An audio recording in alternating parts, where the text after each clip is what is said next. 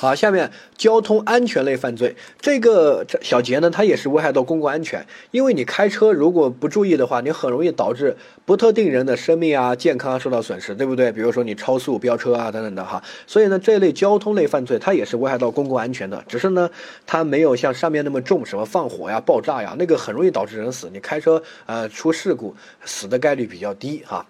相对于他们而言，但是也是很危险的，危害到这个公共安全的哈。第一个呢叫做破坏交通工具或者叫破坏交通设施罪，它的考点就是一个叫交通工具，一个叫交通设施。好，你记得有这两个罪就不会错，你不要这个把这两个罪混在一起，你只要知道有两个罪就不会错。比如说现在你知道这两个罪了，我问你，我把这个公交车把它弄弄坏了，刹车线剪了，那这个时候构成哪个罪？构成破坏交通工具罪还是交通设施罪？那肯定是交通工具啊，对不对？哈，但很多人不知道有这两个罪啊，他这个公交车那个弄坏了等等的啊，就选破坏交通设施，他就选这个，那就弄错了嘛，对不对？哈，破坏交通工具指的是交通工具，包括汽车呀、火车呀、啊这个飞机呀、船舶呀这些哈，交通工具。然后第二个叫破坏交通设施，交通设施呢，比如说这个桥梁啊、隧道啊、啊铁路啊、啊等等的这些。好，他们的区分这是第一点。第二点，这两个罪它都有个共同的考点，它一定要危害到公共安全。如果没有危害到公共安全，不构成这个罪，就这个考点，其他没有了。那怎么理解呢？比如说我把那车砸坏了。我把你的车发动机给它弄坏了，我把你的轮胎给它扎破了，对吧？啊，我把你这个车方向盘把它弄坏了，啊，玻璃砸坏了，这个叫破坏交通工具吗？很多时候构成啊，这个不是破坏交通工具吗？那是什么？它不构成，为什么？因为它没有危害到公共安全。我把你车窗玻璃砸坏了，哪里危害到公共安全了？对不对？我把你发动机弄没了，你车都开不动了，你怎么可能会危害到公共安全？好，所以这些都只构成我们之前学的财产类犯罪，叫什么？故意毁坏财物罪，它绝对不构成这个章节的啊破坏交通工具罪，因为一定要危害到公共安全。旁边给我写，一定要危害到公共安全啊，否则构成的是叫什么？故意毁坏财物，对吧？好，那什么叫危害到公共安全呢？比如说我把你这个汽车的什么刹车线给它剪了。啊，把这个火车的这个什么呃刹车啊，把它弄没了，你一起加起速来刹不动车，那你看很容易导致交通事故，危害到公共安全吧，对吧？那这个时候就构成破坏交通工具罪哈。好，下一个这个罪呢，我们看到法条，他说足以使这些交通工具发生倾覆、毁坏的危险，但是尚未造成严重后果的啊，处三年以上十年以下，对吧？他说足以哈，足以。换句话说，它叫具体危险犯。足以两个字出现，我们在讲危险犯这个小节的时候就说过，它这个具体危险犯不需要真的发生这个倾倒、颠覆哈，只要足以让它这个有啊这种倾倒、颠覆的危险，危害到公共安全，就可以成立这个罪。但是如果你只是破坏一些辅助性的什么啊这个警示灯啊，对吧？啊或者是车玻璃啊啊什么这些，那不会让它颠覆的，没有危害到公共安全的，不成立这个罪啊。掌握。还有一些就破坏的完全都不能开了，你把它发动机弄没了，这个确实破坏了交通工具，但是没有危害到公共安全啊！哈，掌握。呃，下面我们看到这个罪呢，要求是正在使用，这个包括正在使用过程中你把别人的弄了，对吧？也包括这个即将可以使用的，比如说他停在那边，我把他刹车线剪了，他第二天开车，对吧？就会出问题，那这个时候也构成这个罪哈。呃，但是如果是彻底废弃的、不用的，你把它弄得再坏，也没人去开呀，那自然也不会有交通安全、公共安全这个法益被侵害，那不成立这个罪，可能构成我说了故意毁坏财物罪，对吧？好，下一个叫破坏交通设施罪，哈，就是除了交通工具以外的这些叫交通设施，啊，这个其他的点都跟交通工具是一样的，但这个它的这个破坏的是对象是交通设施，啊。好，这个交通设施呢，比如说，啊，考过一个题，我在这个公路上面，我铺满了钉子。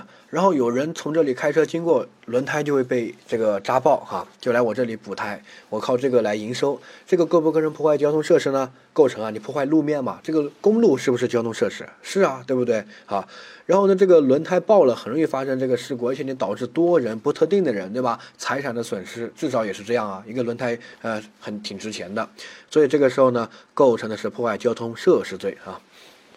你不要说这个车轮胎属于交通工具，其实不是，它关键是让这个路破坏了，无法正常行驶，对不对？哈，啊，理解。还有呢，比如说考过这样一个，说我把这个铁路啊，铁路用来通信的那个电话，我把它剪了，那个电话线，这个时候呢，构成破坏交通设施罪吗？啊，构成。铁路用来通信的，以前你不要看现在可以打电话，万一以前只能那种座机电话线，对吧？我把那个剪了，呃，这个前面铁路无法通知下一个站。那这个火车什么时候来不知道，要不要变这个铁轨的方向不知道，那很容易发生重要重大的交通事故。万一脱轨了，万一两个火车相撞了怎么办？对不对？好，所以这个也是破坏了交通的设施的哈。掌握这些都可以叫交通的设施，包括什么呃船船船在海上航行的时候呢，看到这个灯塔对吧？你把那个灯塔破坏了，它找不到方向了，那或者触礁了呀，呃交通这个海边的一些标记的一些浮漂啊等等的那些都可以评价为交通。设施，因为你把那些破坏了，会发生这个交通事故，对不对？好，掌握。好，下一个交通肇事罪，这个罪画一个星号，这个是一个常考罪名，百分之九十的概率会考，不是必考。抢劫的那些是必考啊，但是常考。好，这个罪呢，主要是它的法条和司法解释是比较重要的哈。我们把这个知识点都通过这个法条和司法解释来讲。首先，我们看到这个交通肇事肇事罪呢，呃，他说违反交通运输管理法规，因而发生重大事故啊。然后导致这个人死了、重伤了、重大财产损失的啊，属于这个罪。这个罪呢，处三年以下有期徒刑或者拘役。你看他罚的轻不轻？很轻啊，最重只能判三年，一般就罚罚个拘役，对不对？好，这是第一个。第二个，呃，肇事之后逃逸的或者其他恶劣情节的，处三到七年。因逃逸致人死亡的，可以处七年以上啊。但是无论怎么样，这种呃也最多就处个七年以上有期徒刑，罚不到无期，罚不到其他的，对不对？好，这是第一个，所以这个罪不重。呃，第二个呢，它是一个过失犯罪，它过失我们说了是违反规则，它违反的什么规则呀？违反的是交规啊。好，然后呢，这是第一个点很重要，把它勾一下哈，违反规则过失。好，第二个。因而发生重大事故，那个因而是个考点，就是一定要因为违反规则，然后发生重大事故，不一定你违规了就一定会发生重大事故，一定要有这种因果关系。它法条写的很明确，因而发生重大事故。好，比如说大家都知道，呃，车是要年检年审的，对不对？如果我的车没有年检年审，有没有违反交规？违反了吧？但是我的车很好啊，没有出现什么质量问题，我平时保养的很好。然后呢，呃，这个年检年审错过了。呃，出去开车呢，不小心这个呃呃没有看到撞死个人，但这个人呢，他是横穿高速路，我在高速路上面正常行驶，没有其他违规的情况，就是车没有年检年审，然后呢也踩踩刹车了，这个刹车也是好的，没有其他问题，这个时候构成交通肇事罪吗？不构成，你确实违反交规了，你也确实发生事故了，但是这两个没有因果关系，他法条写的很明确，一定要因而发生重大事故，对不对？好，那这个不构成交通肇事罪，它就属于这个呃意外事件，因为你没有过失，对吧？哈，你的过失跟这个死亡结果没有因果关系，所以不需要对这个死亡结果负责。呃，换句话说，刑法上过失犯罪，我们说了是结果犯，一定要发生。这个犯罪结果，并且，呃，这个过失行为和结果之间有因果关系，才成立过失犯罪，对不对？否则不成立。哈，掌握这个也是一个考点，而且它法条写的很明确，因而发生重大事故。哈，然后下一个，交通肇事之后逃逸的就可以一种加重，如果因为逃逸致人死亡的，又可以再加重，对吧？那这个因为逃逸致人死亡，那这个主要是什么因果关系？如果你当场把人撞死了，然后你跑。那这个时候属于什么？就属于第二种，叫肇事之后逃逸，属不属于因逃逸致人死亡呀？啊，不属于，他他的死亡不是你因逃逸导致，是当场就撞死了，对不对？好，那这种一定要，呃，你你因为逃逸，然后导致这个人得不到及时的救助，然后死了，那才属于因逃逸致人死亡，一定要有这个因果关系哈，就是考点。下一个，呃，我们看这个司法解释啊，这个司法解释也是比较爱考的。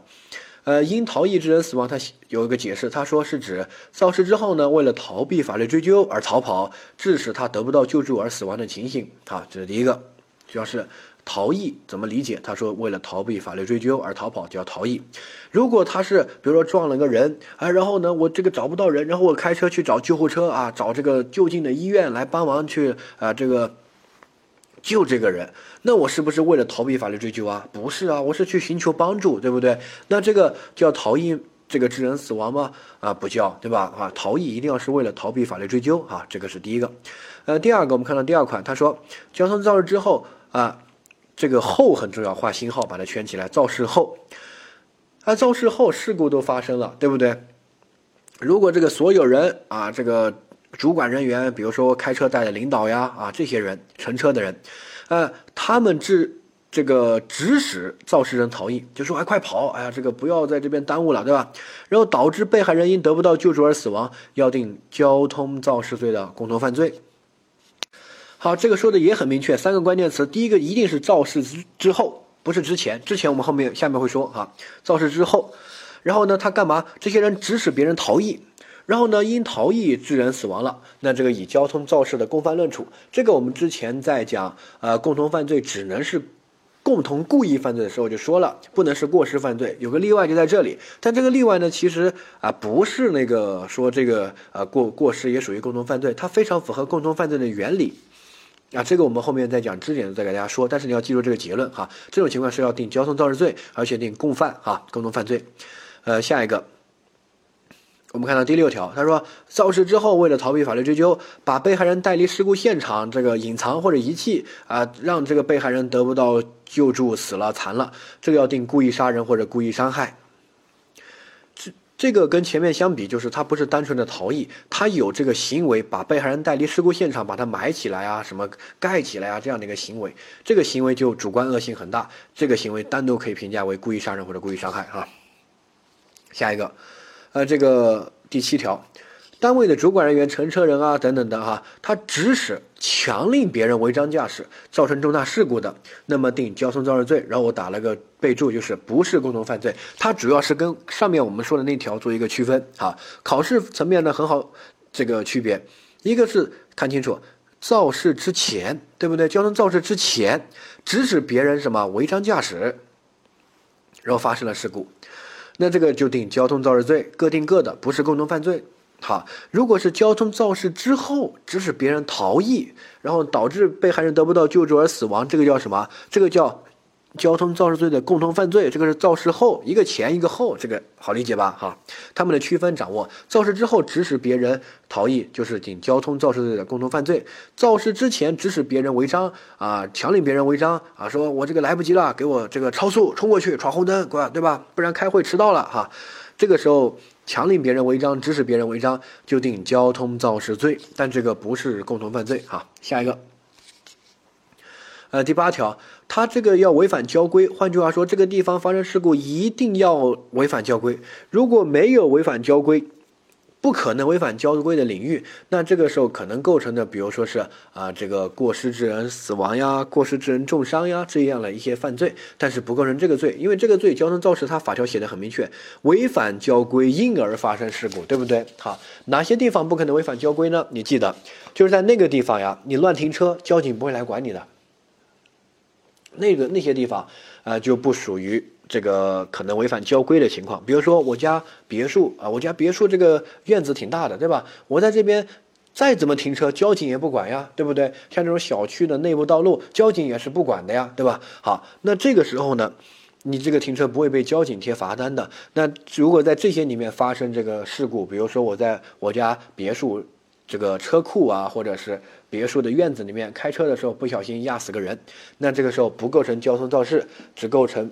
比如说过失致人死亡之类的犯罪啊，还有这个车库，对吧？你车库停车停停有问题，最多物管来管你，交警肯定不来管你的哈。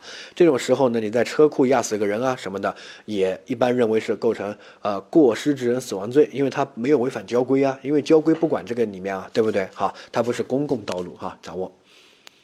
呃，下面。好，下面这个主体部分，我们看到第一个，呃，开车的人肯定可以成立，然后单位的主管人员、这个指使人员这些啊，指使他人、强令他人违章啊，造成事故的也定交通肇事罪，但是这个不是共同犯罪，对吧？然后肇事之后，这些人指使别人逃逸的啊，导致被害人得不到救助而死亡的，定交通肇事罪的共犯啊。我们可以记，事前瞎指挥不定共犯，事后指使逃逸定共犯，对不对？这里成立共犯呢，它是有一个呃这样的分析在里面的，注意一下。我们之前说共同犯罪只能是两人以上共同故意犯罪，这个刑法写了的没有问题。而交通肇事罪是个过失犯罪，这样也没问题。但为什么它这种交通肇事罪可能成立共犯呢？注意哈，它是有这么一个情况，它是肇事之后，请问你把别人撞了，这个属不属于先行行为产生的救助义务？属于吧？你有作为义务救助的义务，你撞的嘛，对不对？好，那这个时候呢，你如果不去救别人，那放任别人的死亡结果，能不能评价为这个放任的故意啊？故意杀人罪不作为的呀？可以吧？没问题。好，然后呢，这个乘车的人或者车上的领导呀、管理人，他明知道不救助别人会导致别人死亡，对吧？还指使你说快跑，逃逸了，不要这个救了，万一承担这个责任等等的，让你跑。这个时候他是教唆别人去不作为故意杀人，能理解吧？所以在这个里面，他他们两个是对那个死亡的结果是一种放任的故意，就像我们两个快跑吧，我教唆你跑，对不对？然后呢，呃，放任这个死亡结果的发生是不作为犯罪，因为先行行为产生的救助义务，没有履行这个义务就产生不作为犯罪啊。而且他们主观心态是一种故意，啊，放任这个结果的发生，明知道不救助会导致死亡，还是去跑了不救助，对吧？所以在这个里面其实是有个故意犯罪这个一个案情的，所以在这种肇事之后指使别人逃逸的，是可以成立这个啊共同犯罪的，因为有个故意的不作为犯罪在里面。只是呢，我们司法实践不把这种情况定罪定成这个。不作为的故意杀人，这样子定罪啊量刑不太一致哈，就把它统一认定为是交通肇事罪，然后要适用因逃逸致人死亡这个加重刑嘛，对不对？然后呢，其实罚则跟这种不作为的故意杀人其实也差不多了，因为这种最低判七年，那个故意杀人是这个情节轻微的也可以判到十年以下嘛，这种情况其实也属于对吧？情节没有那么严重，跟一般的这种杀人行为相比，还是呃这个。交通肇事罪，然后使用逃逸致人死亡，这个七年以上有期徒刑可以评价了哈。所以司法实践，我们为了方便啊，司法解释就说这种情况就直接认定是交通肇事罪的共同犯罪。但是他并没有否定我们这个刑法总则学的那个原则，故意犯罪。才能成立共同犯罪，对吧？这个原则啊，过失犯罪原则上不成立，只是这个交通肇事因逃逸致人死亡这个情况比较特殊，它会存在一个不作为的故意犯罪在里面啊，所以在这个里面可以讨论共同犯罪的成立，呃，司法解释非常符合这个原理，没问题。但是肇事之前呢？肇事之前，你只是指使我违章闯红灯啊，等等的，对不对？我们两个都对死亡的结果是过失，我们不想发生这个结果的哈。那这个时候呢，就不成立共同犯罪，各自定各自的交通肇事哈。掌握下一个，呃，注意一下，不仅包括这些人，车这个车开车的人属于啊，这个乘车的人，车上的领导啊，这些单位的主管人员，这些都属于行人。骑电单车、电单车的，骑这个自行车的这些人也都属于可能是构成交通肇事罪，而且，呃，实践中也有定交通肇事罪的哈，有这么一些案例，比如说有个人，在这个他觉得他很牛逼，看了一些电影啊，这个先看了《古惑仔》啊，拿了个把刀在高速路上面走来走去，走来走去，然后呢，我开车这个高速路嘛，躲闪不及，然后呢，发生了重大的事故哈，撞了很多车辆，那这个时候。我没有任何违章，对吧？我是躲避他，不然就撞死他了。但是为了躲避他，发生了重大的事故，撞死了人。那这个时候呢？请问那个行人成不成立交通肇事呀？完全没问题，他也违反交规了呀。就是行人不能上高速路呀，对不对？它是封闭道路哈。然后呢，是不是因为他违反交规发生了事故呀？完全符合。所以这些人呢，也可以成立交通肇事罪，不一定司机构成，行人这些也可以构成，对不对？关键要看那个有没有有没有违反交规哈。呃，下一个。好，下一个我们看到这个主观部分，主观部分交通肇事这个过失犯罪，因为它本来罚的不是很重，除非那种呃逃逸致人死亡罚的会重一些，那种就可以包含一个这个呃故意不作为犯罪在里面哈。但是前面违章呢，他是过失的，换句话说，他不想发生这个结果，过失。如果他就想开车撞死人，呃，这个他以这种开车撞人的形式去杀自己的仇人，这个应该定故意杀人罪啊，所以他只能是过失。这个过失呢，注意一下，他是对结果，就是，比如说发生交通这个事故这个结果的心态，他不想发生这个事故，他是投反对票，而不是对违违反交规的心态，比如说我故意闯红灯，但是不小心撞死个人，你说我是故意还是过失？有人说不是故意吗？故意闯红灯了。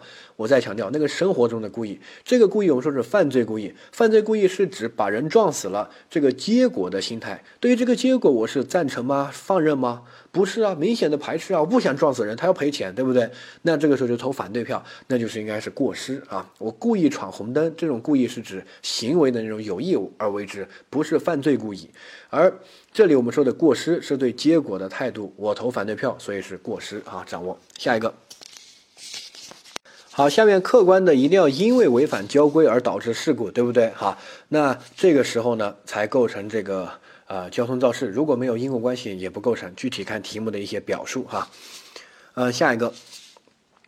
这个范围是公共道路运输领域，就是交警管的范围。换句话说，你在那边停车，可能交警会来给你贴罚单。记住哈，如果你在一些地方停车，他绝对不会管，不会给你贴罚单。你再怎么停，最多是什么保安啊、什么物管来阻止一下的哈。那这个时候，在这个里面发生这个事故的就不构成交通肇事罪，但是可能构成其他的犯罪哈。具体看发生在什么领域，比如说在这个工地上。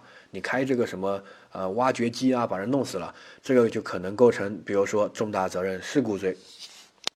呃，比如说你这个在车库啊或者自己的这个花园里面压死个人，那可能就构成这个过失致人死亡罪哈。这个具体呢看后面其他罪名来理解。呃，下一个，醉酒开车啊，醉酒肯定是违章了，对不对？啊，喝醉酒不能开车。喝醉酒开车，第一个如果没有发生严重后果，定危险驾驶，因为这个罪很轻。后面会说，喝醉酒开车，然后呢发生这个结果有因果关系了啊，那就定交通肇事。如果你明知喝醉酒之后啊，这个会自己开始发疯，然后你喝醉酒之后就放任这种情绪，因为这种。不能形成一种阻却事由，对吧？它要原因自由行为，然后呢，横冲直撞，朝着人群里面就冲过去啊，想撞死人。那这个时候呢，交通肇事已经无法评价你了，你这个撞死了那么多人，对吧？危害到了公共安全，所以呢，应该定以危险以危险方法危害公共安全罪。这个罪呢是个重罪，可以判死刑；而交通肇事最多只能判有期徒刑，判不了无期和死刑，对吧？所以这种情况应该是一种放任的故意，然后呢也危害到公共安全，可以定这个罪。哈，掌握就看这个导致多严重的后果来，然后同时他们的主观的心态哈，来区分这几个罪：危险驾驶、交通肇事、以危险方法危害公共安全罪。这个这些都是由轻到重哈，掌握。呃，下一个，好，加重结果，第一个是交通肇事之后逃逸，第二个是因逃逸致人死亡。好，他们不一样。如果你当场把人撞死了，然后呢，为了逃避法律追究而跑，就属于交通肇事之后逃逸，因为这个死亡和你逃逸没有因果关系。好，如果有因果关系的话，属于因逃逸致人死亡。逃逸一定是要为了逃避法律追究。如果你是寻求帮助，或者这个被害人家属拿着刀要砍你，你跑，那这个不是为了逃避法律追究，是为了保命，对不对？哈，那这个就不属于这种逃逸哈。下一个，嗯，逃逸致人死亡呢？我们注意一下，有这样几个条件：第一个，交通事故之后这个人还没死；然后下一个，他是因逃逸有逃逸行为，为了逃避法律追究，对吧？好，第三个，呃，这个有因果关系，因为逃逸致人死亡。好，然后对这个死亡的结果至少是过失，可以是故意，比如说放任他死亡的故意，明知道你不救他他会死，然后你放任放任，对吧？也可以是故意，没问题的哈。好，下一个交通肇事之后逃逸是比较重的法定刑，七年以上，对吧？哈，所以呢，他这个可以这个包容这种不作为的故意杀人，因为不作为故意杀人是属于情节比较轻微的故意杀人，尤其这种情况开始把他撞了，对吧？很轻，社会危害性不不大的，所以呢，不需要判死刑啊、无期啊等等的，就判个几年就行了。所以呢，适用这个情节可以把他这个评价到位的哈。呃，下一个。呃，交通肇事之后因逃逸致人死亡，他前面我们的一般要认为他要成立交通肇事罪。换句话说，如果他正常的开车，他没有违规，对吧？撞到个人，然后呢没有救这个人逃逸，那这个时候呢一般。认为他不构成因逃逸致人死亡，因为他前面那个正常的开车没有违章驾驶，对吧？即使他当场把人撞死了，也不成立犯罪，只是一个意外事件啊。然后呢，现在他这个呃没有撞死之后逃跑啊等等的，一般认为不属于这个交通肇事因逃逸致人死亡这种情况哈。好，所以这种情况呢，要前面那个肇事那个能够成立交通肇事罪啊。呃，下一个。好，致人死亡和后面不救助情形的一个分析。如果交通肇事之后，这个当场就把人这个弄死了，后面不救助逃跑了，只构成交通肇事后逃逸，不适用因逃逸致人死亡。如果没当场没死，然后因为你逃逸导致他得不到及时的救助死了，那这个时候构成这个交通肇事，适用因逃逸致人死亡，对不对？好，哎，如果你这个交通肇事之后啊。呃，你不仅逃逸，在中间呢，你还把这个被害人带离事故现场，用叶子啊把它盖起来，丢到旁边的这个山林里面、水沟里面啊，然后致使他死亡的，这个时候你这个行为应该单独评价为故意杀人啊，掌握。好，下一个交通肇事罪的定罪量刑表，这个不要求你去背它，就记住，不是说所有交通事故都要定罪的，对不对？它必须达到一定标准。比如说我经常发生交通事故，刮擦呀什么的，它也都没有定罪啊，对吧？好，我撞伤一个人要定罪吗？我相信很多人开车都撞伤过行人啊什么，对吧？那这个时候不需要定罪的，那达到什么程度定罪呢？它有这个表哈，你可以看一下。比如说死亡一个人或者重伤三个人，但是同时你负的是事故的全部责任或者主要责任的，对吧？好，这个不要去背，但是你要大概有个印象，看一下啊。呃，其他呢，我这个也不带你念了，你自己读一下，加深一下印象就行了。好，下面我们看到这个题目哈，甲酒后开车撞死一个人，下车观察的时候呢，发现是情敌，然后甲早就想杀他了啊，所以呢，甲的行为应该是故意杀人，对吗？错。他还是交通肇事，为什么？因为他开车撞死个人是酒后，那就属于违反交规发生事故，对不对？哈，但他撞死人的时候，他有知道是情敌吗？压根就没有啊，对不对？所以呢，他行为时并不是故意，就是过失。所以我们判断是故意还是过失，永远以行为时为标准，行为时啊，不能以事后，也不能以事前。所以这个呢，他当时是过失的，应该构成的是过失犯罪，就是交通肇事啊，因为喝醉酒开车。呃，下一个。丙在施工的工地现场，然后不不慎把一个人压死了，他构成重大责任事故罪，不是交通肇事罪，正确吗？正确，因为施工现场交警管吗？不管啊，你在这个再怎么样也不可能违反交规啊，对不对？所以这种施工现场把人压死了，定的罪叫做重大责任事故罪哈。下一个，好，他说下面哪一个情形是因逃逸致人死亡？第一个是，呃，逃肇事之后呢，害怕被现场群众殴打，呃，逃往公安机关自首。然后被害人因得不到救助而死亡，这个属不属于逃逸啊？啊，不属于，你是去自首的，你不是逃避法律追究的，对不对？好，所以呢不属于逃逸，那自然也就不属于因逃逸致人死亡。下一个，交通肇事之后，这个被害人当场死了，然后误以为没有死，为了逃避法律追究而逃逸，啊，这个构成交通肇事，然后适用逃逸这个情节，但是不适用因逃逸致人死亡这种加重刑，只是普适用普通的逃逸，对吧？好，因为他当场就死了。呃，下一个，交通肇事致人重伤之后，误以为被害人已经死了，为逃避法律责任而逃逸，然后导致被害人得不到救助而死亡，这个属不属于因逃逸致人死亡啊？那就属于了。第一个肇事，对吧？然后这个人没死，然后因呃逃逸，你是逃避法律追究，然后导致他得不到及时救助，完全符合。而他这个误以为已经死了，这个不重要，对吧？这个相当于这种情况，对死亡的结果就是过失。如果你明知道他没死，然后你不救他可能会死的，然后你还不救，那这种对死亡的结果可能是一种放任的故意。但无论是哪一个，都可以评价为因逃逸致人死亡。好，下一个，肇事之后呢，把他这个被害人转移到隐蔽的处地方啊，然后导致他得不到救助而我而死亡，这个构成什么？构成的是故意杀人罪，因为他有额外的这个转移的这个行为啊，理解。好，下面是著名的危险驾驶罪。这个罪呢是个重点罪名，请大家一定要画星号啊。这个罪呢，刑法修正案八啊增加的，然后呢，刑法修正案九修改了，刑法修正案十一又修改和增加了啊。所以呢非常重要，请大家一定要认真的去好好看一下啊。好，首先我们看到法条啊，它第一个法条呢是刑法第一百三十三条，他说的是在道路上驾驶机动车。有下面情形之一的，处拘役并处罚金啊。一，追逐竞驶啊，飙车。第二个，醉酒驾驶机动车，醉驾，醉驾入刑就是这个啊，醉酒。好，第三个，从事校车旅客运输，严重超载，严重超速啊。第四个，在运输危险化学品的时候呢，违反了相关的安全管理规定而运输危险化学品啊。下面最后一款，他说的是啊，最后倒数第二款啊，说的是机动车的所有人管理人有第三项、第四项，就是这个校车、呃客车这个超载、超速、危险化学物品这个第三、第四的，那么要罚。最后有一款说的是前两款行为同时构成其他犯罪的，按照处罚较重的规定进行处罚啊。那首先呢，这个罪的法条我们说完了。有一个你要注意的是，它的刑罚，它的刑罚是拘役并处罚金，所以呢，它是个轻罪还是一个重罪呢？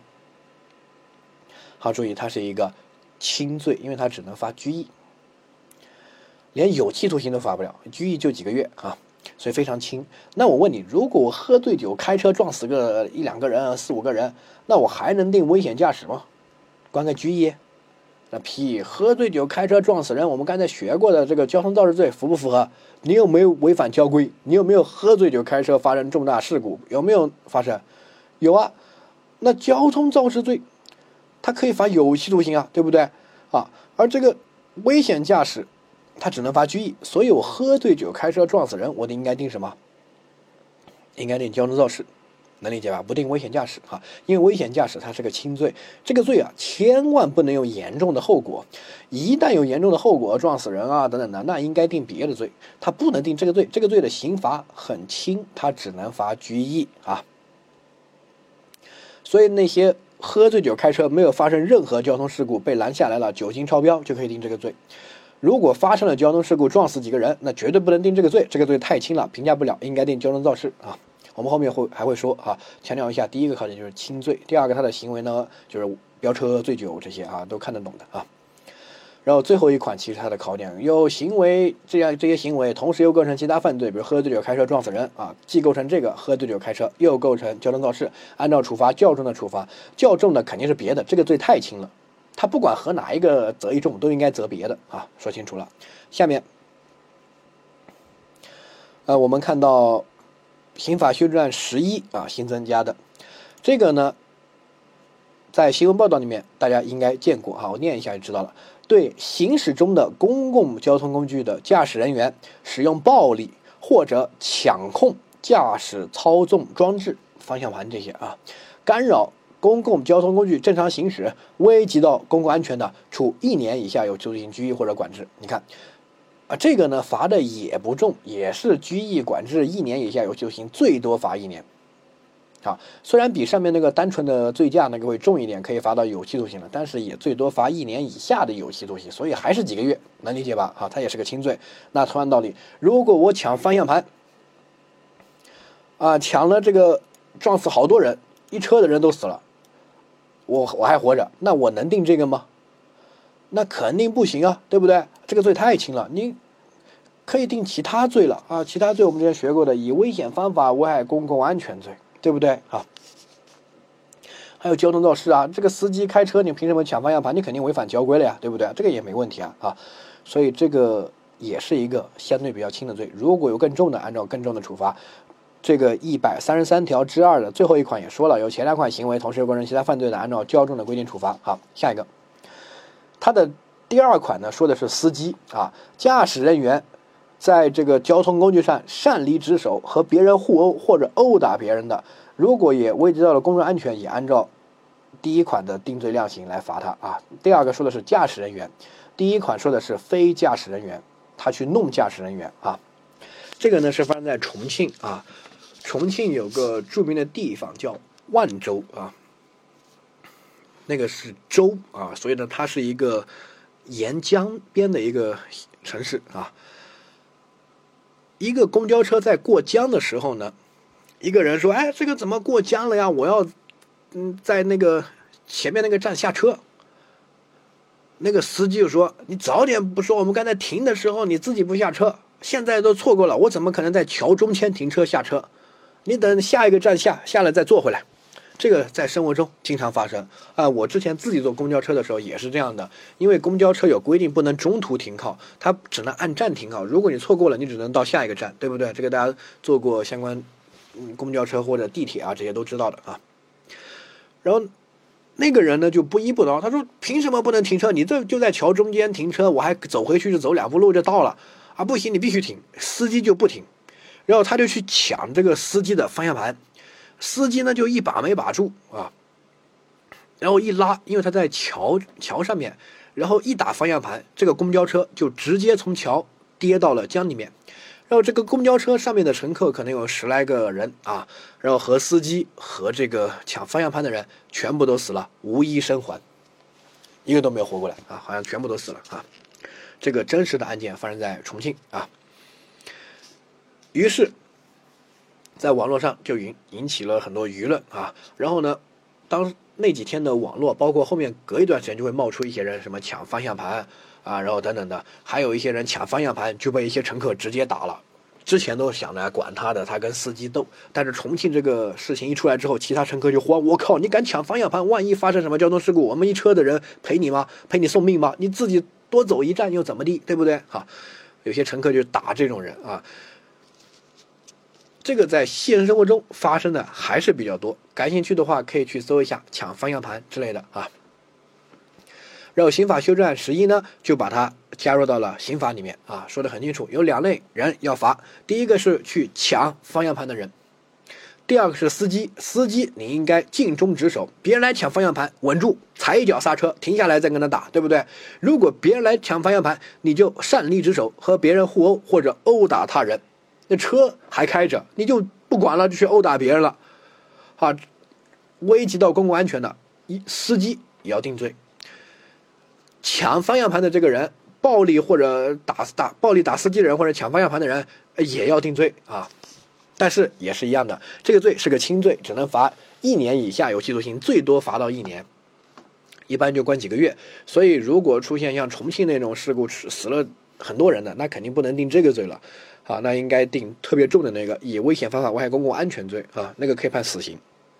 重庆的那个事件，如果发生，那个抢方向盘的人活过来了，肯定是死刑，毫无疑问，弄死十几号人，对吧？啊，连那个交通肇事都无法评价他了，因为交通肇事也只是一个过失犯罪，只能罚几年有期徒刑，对吧？一般是三年以下，如果逃逸致人死亡的，七年以上有期徒刑啊。那种弄死十几个人，肯定是定那个口袋罪，以危险方法危害公共安全罪啊。那。讲完了，我们开始说具体的考点啊。第一个，整个这个危险驾驶罪呢，针对驾驶员，他有这样一些行为是可以构成的。第一个叫追逐禁驶，追逐禁驶就飙车，飙车一定要两辆车以上飙，追逐禁驶。如果我一个人开车超速了，那不叫飙车哈。第一个，第二个醉酒驾车哈，喝醉酒开车就属于哈。第三个，校车、客车严重超载或超速，这个一定要校车或客车，呃，我普通的私家车不构成啊。第四个，违反运输管理规定运输危险化学物品啊，没问题吧？好，这是第一类主体和它对应的犯罪行为。第二个呢是机动车的所有人或者管理人，比如说这个车是我买的，我就要所有人，但这个车我不一定是驾驶员，这个驾驶员可能是我请的司机，听到没有哈？这种机动车的所有人、管理人对校车、客车。严重超载超速，或者化学物品运输这个违反规定哈，有直接责任的，他也可以定罪。但这个所有人，我不可能喝醉酒去开车嘛。如果喝醉酒开车，我是驾驶员，我不是所有人管理员，对不对啊？所以，比如说我是开学校的或者开一个幼儿园的，呃，我请了个司机，弄了个校车去接学生，然后我就要求这个司机严重超载，明明只能容纳十个学生，我装三十个小孩子在里面。我要求我的请的司机这样去做，那我这个所有人和这个司机啊都构成危险驾驶罪啊。具体去读一下法条一百三十三条之一就知道了，对吧？啊，那下一个是刑法修正案十一新增加的这个啊，乘车人对行驶中的公共交通工具的驾驶员使用暴力或者抢控操纵装置，啊，这个是乘车人。好，第四个呢是行驶中的交通工具的驾驶员擅离职守和他人互殴或殴打别人啊，这个就是主体和他的行为啊，犯罪行为配套在这边。重点呢，我们希望大家注意一下后面抢方向盘这个啊，这个呢是刑法修正案十一新增加的啊，应该是必考的啊。但是考呢也比较简单，你只要知道它是个轻罪啊，不能造成后果，造成后果定别的罪，然后他的犯罪行为看一下就行了啊。然后下一个点呢是要危害到公共安全哈，危害到公共安全。这个公共安全怎么理解呢？哈，公共道路，你在上面喝醉酒开车就危害到了公共安全。醉驾的人多了，这个公共肯定道路肯定不安全，你信不信？如果都没有人醉驾，那肯定安全多了。所以呢，喝醉酒开车这个行为本身就会危及到公共安全，不需要你撞死人，不需要你发生交通事故，本身这个行为就危害到公共安全啊。下一个。这个道路呢，包括正常的道路，也包括一些小区的内部道路啊。大家可能在生活中也听说过这样的案例，那我给大家说一下。比如说，啊，有些人很坏啊，大家也小心一点啊。比如说，你有一天喝醉了酒，啊，你准备回家，你就找了个代驾，找代驾那个开车回家，那肯定不构成犯罪啊，对吧？啊，然后呢，这个代驾呢，把你的车啊开到了小区门口，然后你就说，哎，你师师傅啊，到了到了，停吧，我自己开到车库，反正也没几步路了，对不对啊？然后你就把车钱给他结了，代驾钱给他结了啊，然后就自己开进去，但是一开呢，立马可能一辆车撞过来就把你撞了，或者小区车库里面竟然蹲了个交警，一把就把你拦下来了，测酒精一测，哎，超标了。那现在请问，这种他算不算道路？在这个小区的车库里面，小区记住。算，只要是可能有不特定的人出现的，那就算道路。你在小区车库里面、小区内部、学校里面这些地方喝醉酒开车，依然可以成立这个罪啊。而我刚才说的例子，在实验生活中经常发生，有些代驾特别坏啊。我不说所有代驾，只是有一小小部分，大部分代驾还是挺好的。我有时候喝醉酒就请代驾帮我开车，他们也挺负责的，开的也挺稳啊。那个代驾呢是看到这个人啊喝醉酒开车。然后这个人还挺有钱，酒精呢肯定是超标了，于是呢就有同伙啊，他就跟同伙说：“哎，这个是到某某某小区，因为代驾他有那个导航嘛，他说你们在那个小区门口等着啊。”然后到了小区门口呢，这个代驾就说：“哎，师傅，我要帮你开进去吧，我也不太懂，要不你自己开吧。”这个人就说：“好吧，啊，这个我自己开啊，我虽然喝醉了，但是这个倒个车、停个车、进车库没问题。”然后呢，他一上去一开，就被代驾的同伙撞了。撞了就讹他钱，你要不要报警？报警就是醉驾。如果你是公职人员，然后你的酒精含量超标了，我刚才说是可以构成危险驾驶罪的。一旦交警一来一测酒精超标了，不好意思，定罪，公职人员直接开除，直接开除，因为你涉及到刑事犯罪了，还让你再当公务员，那不可能啊！再大的领导直接开除啊，那就讹你啊啊！随便一个小擦挂，给我十万块了了，不然我就报警，对吧？那就这种啊，坑别人啊。有发生的啊，还有一些交警就真的是在小区那个门口，然后去检查，真的还能检查到很多啊喝醉酒开车的，真的有的啊，大家可以去百度啊或者微博搜一下类似的案例啊。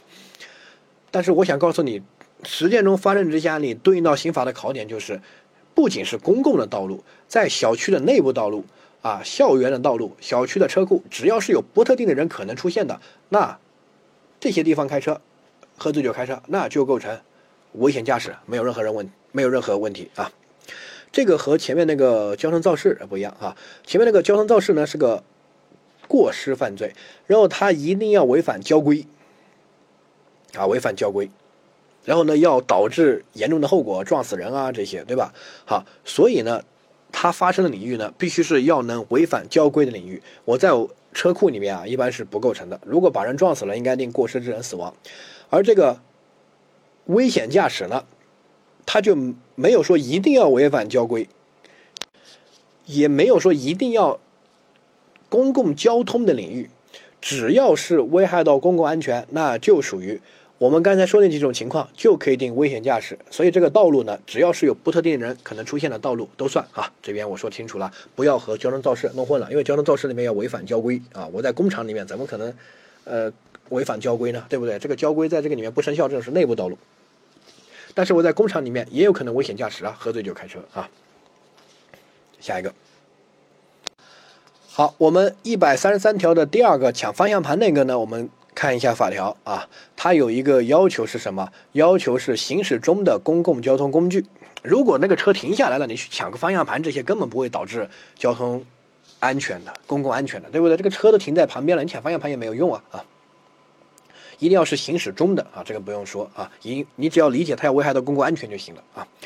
第二个呢，一定要公共交通工具，它有个公共交通工具这个词，但是在三一百三十三条之一，普通的那个醉驾飙车那个没有说公共交通工具，我自己的私家车我飙车喝醉酒开车就构成，而抢方向盘那个写了公共交通工具，那突出的点就是什么？很明确啊，一定要是公共交通工具才能构成。抢方向盘这个罪啊，这个公共交通工具呢，首先常见的而且肯定构成的，毫无疑问的，什么客车呀、大巴车呀、旅游观光车呀、公交车呀啊，这些呢属于这个肯定是。那倒回来有一个很极端的私家车，我自己的车，那肯定就不属于，对吧？这两个极端大家都能理解啊。但是中间有一个临界的地方，比如说小型出租车、网约车、滴滴打车那个，那个它到底算不算公共交通工具？回答。啊，不算，不算啊。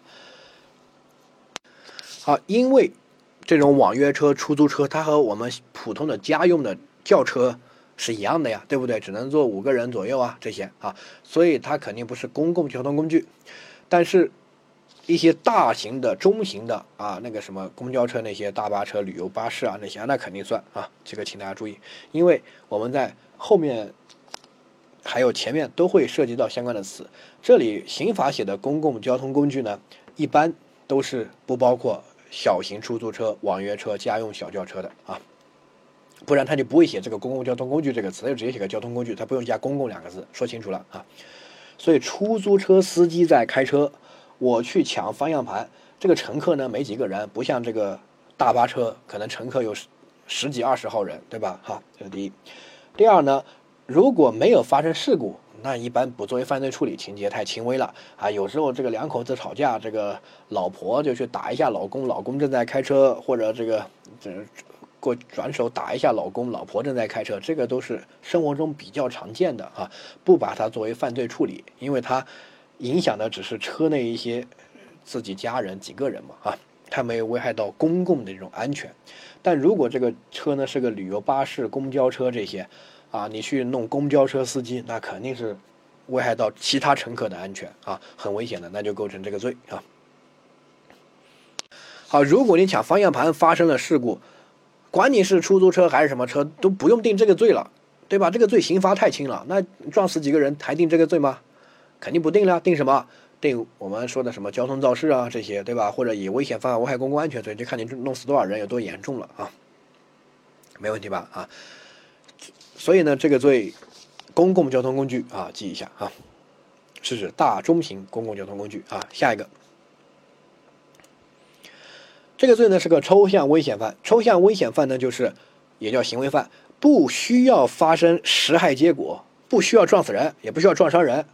只要你喝醉酒开车，你被拦下来了，你没有任何交通事故，也都成立犯罪，并且也就既遂了啊！他是个抽象危险犯，只要有行为，就构成犯罪。我们说这个呢，是他的行为本身就蕴含着抽象的危险，所以呢，不需要发生严重后果，只要这个行为，我们就直接定罪，并且有既遂，他不用考犯罪形态。你喝醉酒开车，只要一开车，哪怕你开十米，都构成这个罪，并且就既遂了啊！酒精含量要达标啊！下一个，好，这个罪呢是个故意犯罪，他的这个故意呢是一种放任的故意。你明知道你喝醉酒可能会发生事故，你还喝醉酒开车放任，对吧？管他的啊，发生事故算球。所以呢，主观上是一种放任的故意啊。所以呢，本罪是可以成立共同犯罪，可以成立教唆犯的。比如说，表哥明知道张三喝醉了酒，还叫张三开车让带自己去兜风这些，那他教唆别人喝醉酒开车。那张三喝醉酒开车构成危险驾驶罪，他教唆是构成共同犯罪，没有任何问题啊。本罪是可以成立教唆犯啊，他是个故意犯罪啊。然后下一个竞合问题，竞合问题是这个罪的核心考点啊。首先你把他的犯罪行为熟悉一下啊，这些呢一般出现在案情里面。竞合问题呢是在选项里面，你要把它选出来啊。这个请大家画星号。它的竞合的核心点就是这个罪啊是个轻罪，它的刑罚太轻了。最高也只只能判一年有期徒刑，一般就关个几个月哈。所以呢，不能发生危险后果。一旦发生了危险后果呢，那就要和其他犯罪想象竞合择一重，那就应该定什么交通肇事罪，或者比如说以危险方法危害公共安全罪。好，那下一个，但到底定哪一个呢？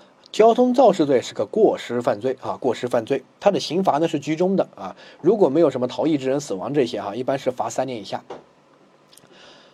然后交通肇事罪是个过失犯罪，一定要撞死人，有严重后果这些才构成。如果没有发生交通事故，只是你违章，那不构成交通肇事啊。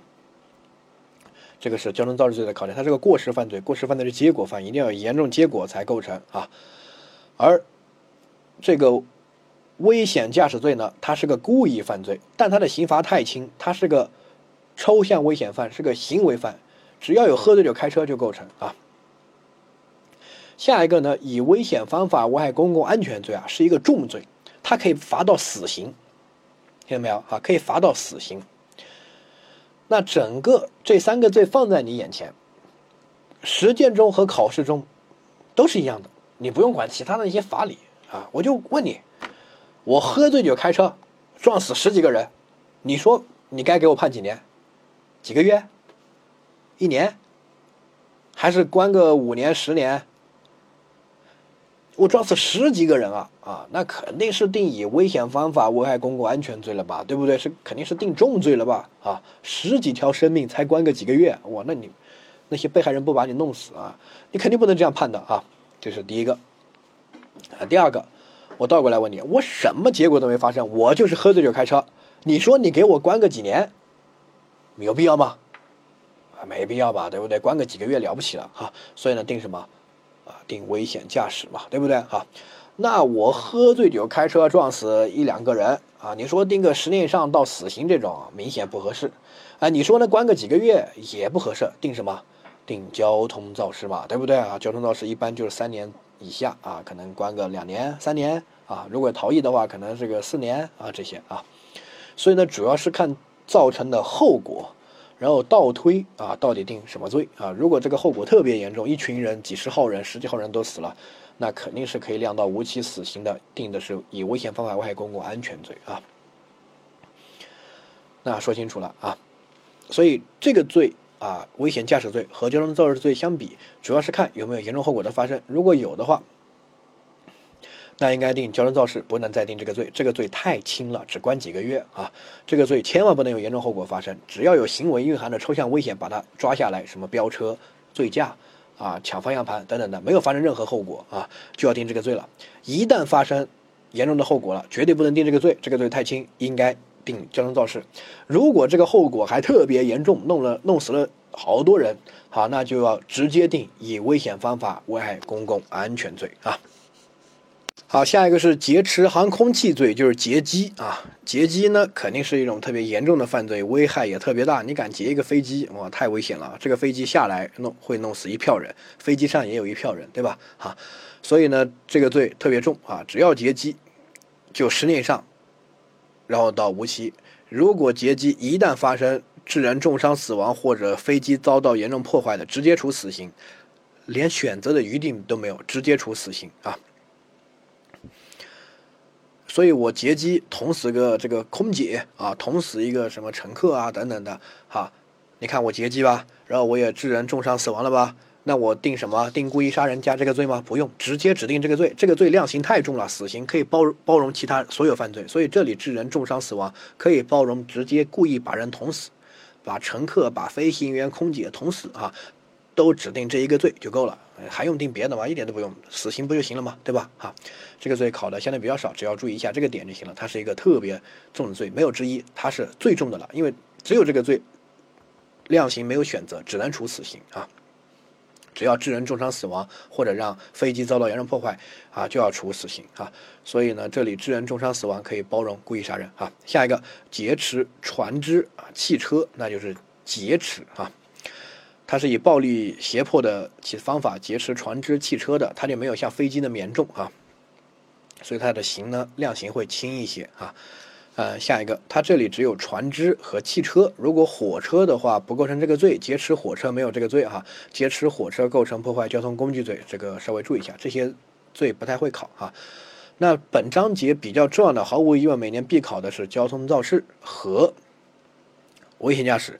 危险驾驶重点注意一下，我们的一百三十三条之二啊，抢方向盘这个罪哈，抢方向盘这个罪核心点，第一个行驶中的交通工具，第二个点一定要公共交通工具，大中型交通工具啊，小型的不算。第三个呢，要危及到公共安全，如果停下来了，这些不算啊。最后呢，它是个轻罪啊。如果发生严重后果，撞死人了等等的，那不能定这个罪，应该定交通肇事。如果人比较多、比较严重的话，应该定以危险方法危害公共安全罪啊。